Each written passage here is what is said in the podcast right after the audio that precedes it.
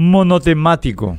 Me dijo Katia González durante la entrevista que le hicimos en la primera mañana a las 7.30 am ABC Cardinal que me estoy concentrando demasiado en el globalismo, que es como se conoce a la ideología del Foro Económico Mundial, el foro, y me calificó de monotemático. Como siempre, Katia me obligó a reflexionar sobre su aseveración, pues tiene varias lecturas posibles. La primera pregunta que me vino a la cabeza fue si el globalismo es o no es la ideología impulsada por los países llamados occidentales con todo su poder y toda su influencia. Los hechos muestran que sí, pero Katia no tiene por qué creerme a mí. Debería desmentir simplemente con hechos que el globalismo es el tema de todas las cumbres, de todas las reuniones, de todas las acciones de las potencias occidentales, desde la financiera hasta la humanitaria, de las militares hasta las sanitarias. Si Katia desmiente eso, entonces revisaré mi enfoque.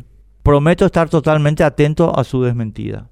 La segunda pregunta es si los gobiernos globalistas tienen o no tienen influencia indebida y superlativa en el proceso de toma de decisiones de la República del Paraguay. Los hechos muestran que sí, pero reitero que Katia no tiene por qué creerme a mí debería desmentir simplemente con hechos que los globalistas están insertados en la gobernanza de todas las reparticiones decisivas de nuestra república, desde el MADES hasta el MEC, desde el interior, desde interior hasta salud, pasando por el Ministerio Público y el Poder Judicial. Si Katia desmiente también eso, entonces también revisaré mi enfoque y vuelvo a prometer estar totalmente atento a su desmentida. Pero si Katia no logra desmentir estas dos cuestiones, que el globalismo es la ideología que Occidente pretende imponer y que los globalistas inficionan profundamente en nuestra república, entonces me gustaría que explique por qué debería yo dedicarme a temas menos importantes.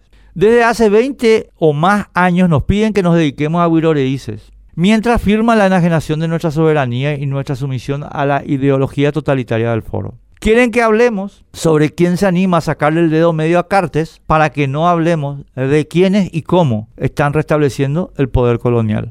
Prefiero ser blanco de los intentos de los fascistas de ridiculizar mis críticas a convertirme en cómplice de sus tiránicos designios. El mundo ya vio durante la totalitaria cuarentena, la dictadura sanitaria, cómo los fachos pretenden descalificar a los que los ponen en evidencia. Espero ansioso los desmentidos a las cuestiones acá planteadas. Mientras no los presenten, pueden tratar de descalificarme como monotemático, que no me van a mover un milímetro de la denuncia contra el globalismo.